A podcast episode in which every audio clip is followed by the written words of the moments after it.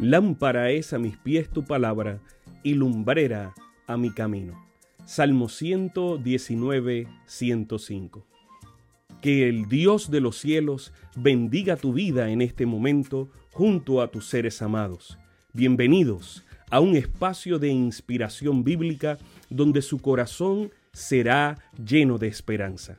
Como un regalo de la Iglesia Adventista del Séptimo Día de King, Texas, compartimos la lectura devocional para adultos correspondiente a este bendecido día.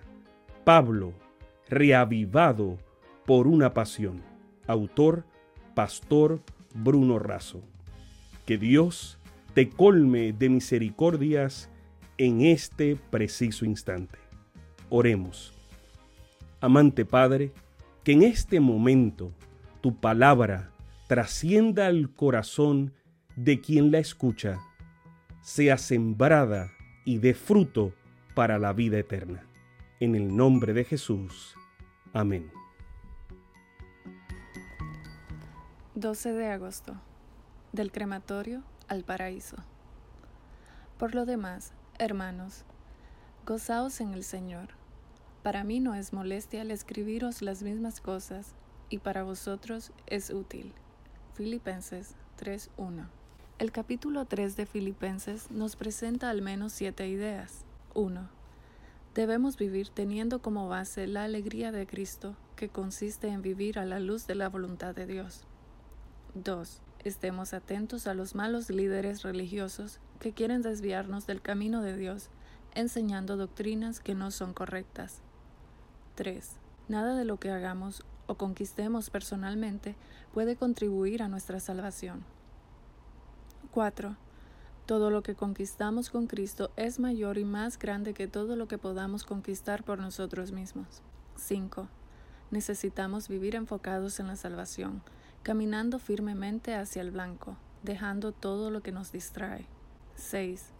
Nuestra patria no es esta, nuestra patria es celestial. 7. Por su gracia y su poder, Dios transformará nuestro cuerpo imperfecto en un cuerpo de gloria.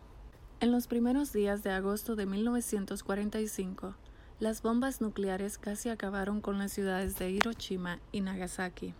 O'Donnell fue el hombre que capturó, dentro de tantas imágenes, a un niño de aproximadamente 10 años que llevaba en su espalda a su pequeño hermano en Nagasaki.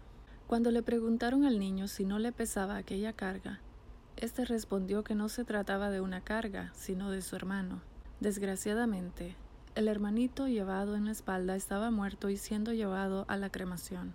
Cerca de 150.000 vidas habían sido arrebatadas por el terror de la guerra, pero esta historia de los hermanitos de Nagasaki calaría hondo en el corazón de la humanidad. Cuánto dolor y tristeza hay en este mundo por causa del pecado. Jesús es nuestro hermano mayor, que nos lleva en su espalda, no para depositarnos en el crematorio de la muerte y del pecado, sino en el paraíso de la perfección y de la vida. Él vino a deshacer las obras del enemigo, para que no permanezcamos en este cuerpo de pecado, sino que seamos transformados y trasladados a una vida y una tierra nuevas. Vivamos agradecidos y comprometidos con aquel que nos lleva del crematorio del pecado al paraíso de la vida. Sabemos que esta lectura ha bendecido su vida. Compártala, compártala con alguien más e invítele a suscribirse en nuestro canal para mayor bendición. Puede también visitar nuestro sitio web.